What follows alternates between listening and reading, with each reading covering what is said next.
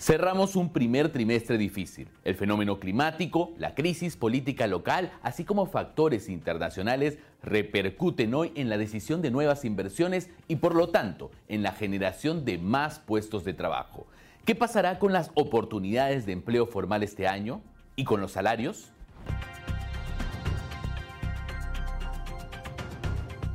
Los saluda David Reyes Zamora, director periodístico del diario Gestión, y esto es Perspectiva. En el 2022 el empleo formal en el sector privado logró aumentar 8%. Sin embargo, el Banco Central de Reserva acaba de alertar que esa cifra viene creciendo a un ritmo más lento este año. Según los datos del BCR, la tasa de crecimiento del empleo formal privado en enero del 2023 respecto a enero del 2022 fue de solo 5.3%, mientras que a inicios del año pasado este indicador se elevaba a dos dígitos.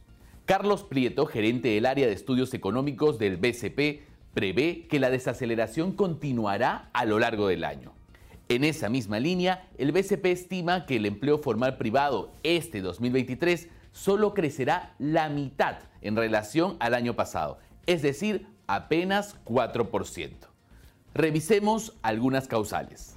Primero, el agotamiento de la recuperación de los sectores más afectados por la pandemia. Según el BCP, la caída estimada de la inversión privada para este año sería de menos 3%. Segundo, una mayor rigidez en la legislación laboral decretada por el gobierno de Pedro Castillo con la famosa Agenda 19. Pero a estos factores se le suman otros más coyunturales, así lo explica Juan Carlos Odar, director de Face Consultores. Tras un primer trimestre malo, el choque no es inmediato, pero habría una reducción importante en el ritmo de generación de empleo.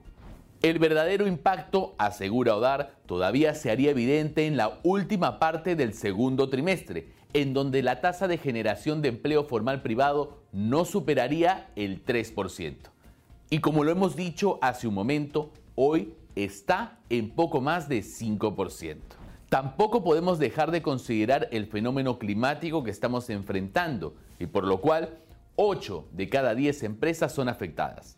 Esto golpea también a la generación del empleo, principalmente en sectores como la agricultura y la pesca.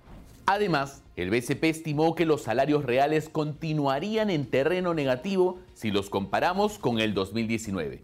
Recordemos que nos persigue la inflación la entidad financiera también prevé que la informalidad laboral se mantendrá en 76% a nivel nacional y en 71% a nivel urbano. Otro dato preocupante es que la semana pasada el Banco Mundial dio a conocer que cerca de 700.000 peruanos cayeron de la clase media a situación de vulnerabilidad en el 2022. ¿Qué significa esto? Que ante cualquier evento adverso, como ocurre hoy con el fenómeno El Niño, hay más personas que tendrán problemas para sostener sus gastos. En simple, aumentaría la pobreza. De hecho, el Banco Mundial también reportó que otros 700.000 peruanos habrían pasado de condición vulnerable a pobre el año pasado. El organismo sostuvo, la inflación más alta y la lenta recuperación del mercado laboral habrían afectado también a los vulnerables y a la clase media en el 2022. Sin duda, el panorama para este 2023 por el momento no parece ser más alentador como para esperar que esos números se reduzcan. Al contrario, Juan Carlos Sodar dijo que en términos de PBI, la variable consumo es la que sería más sensible con el aumento de la población vulnerable y de la clase media. Es decir, habría un menor dinamismo de la demanda interna.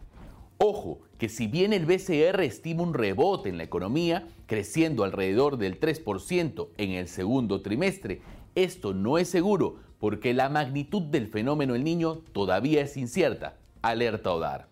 Como verán, la desaceleración del empleo formal es solo una de las consecuencias del enfriamiento de la economía. Sin incentivo de la inversión privada, esto no podrá revertirse en lo próximo. Esto ha sido todo por hoy en perspectiva. Nos vemos la próxima semana. Hasta la próxima.